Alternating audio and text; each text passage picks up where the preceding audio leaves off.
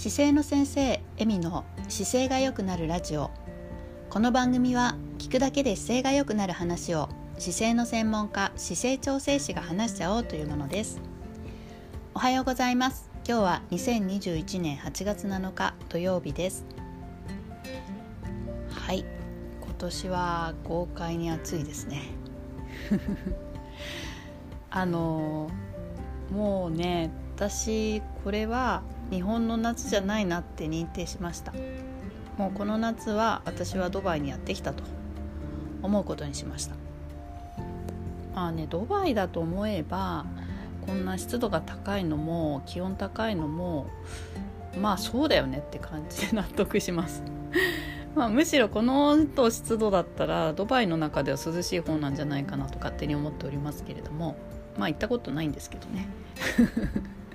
まあ以前なんかドバイって湿度90%とか100%みたいに近い聞いたことがあってすいません。ちゃんと調べてませんけれども。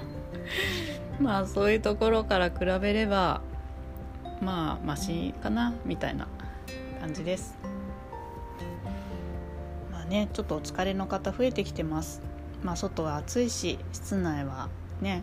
温度管理してるけどそのギャップうろうろしたらもうね疲れますよ。体体温調節しなきゃいけないんで。はい何をしてなくても疲れると思います。ただ生きてるだけでも。はいで体頑張ってますのでちょっと休み休みお仕事したりとかお過ごしいただければと思います。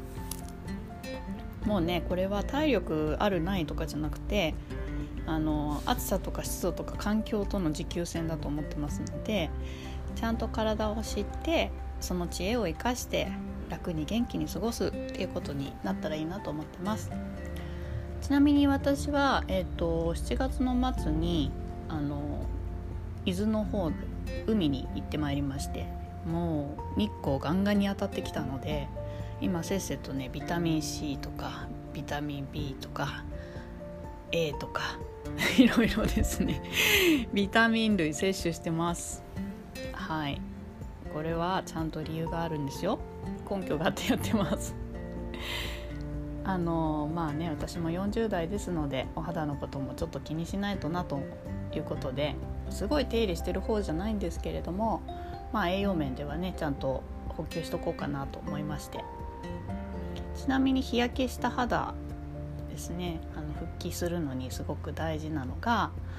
えーと、例えばリコピン。トマトとか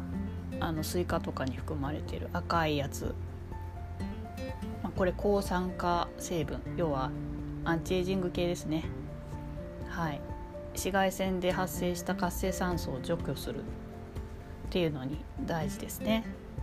だねあとビタミン類なんですけどこれビタミンもほんと全種類取った方がいいんですけども特に日焼けっていう面で言うと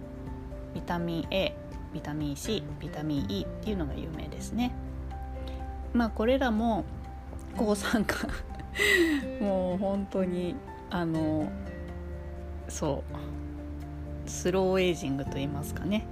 どうしても時間は経ってしまいますので、まあ、その経年劣化を少しゆっくりにしようという悪あがきですけれども。まあ大事な栄養素ですよ。まあ、ビタミン A はね目とかにも関係してきますしね。あの天然の美容液だと思ったらいいですね。肌に潤いとか張り与えてくれます。あとビタミン C もうこれは抗酸化で有名ですけれどもあのコラーゲンの生成とかを作促進してくれたりとかね。肌の弾力とか潤いとか大事です。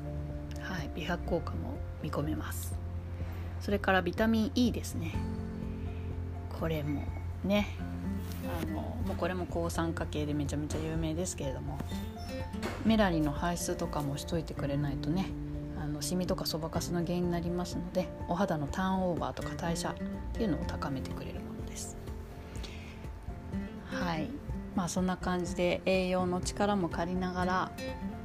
元気に美しくいるための活動をしております。皆さんも何か工夫されてることあるかもしれないですけどね。はい。ビタミン類大事ですね。であとあのちょっと写真の方に入れましたけれどもあの夏になると食べたくなるものってありません、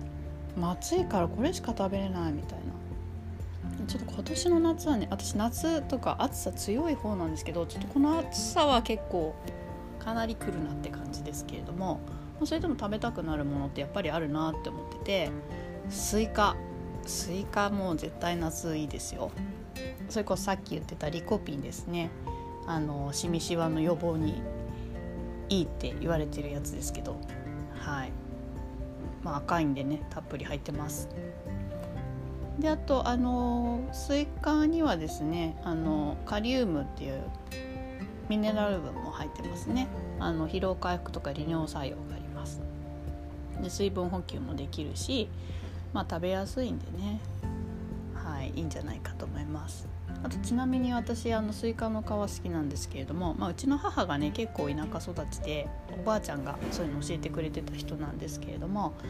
スイカの皮をね薄く切ってなんかごまとかであえたやつすんごい美味しくて好きなんですけどはい。まあちょっと農家の料理な感じですけれども実はあれすごい栄養あったんですよ。これも知ってびっくりしましたけれどもあの血流改善とか抗酸化作用があるスーパーアミノ酸シトルリンっていうのが含まれてるので血流状態が良くする良くされるんですって。でしかも他の果実にはほとんど含まれてない成分なのでむくみとか気になる人はねなるべくスイカ皮まで食べた方がいいですね、まあ、ちょっと皮そのままだと美味しくないかもですけどあの薄くねスライスして食べると私結構好きです。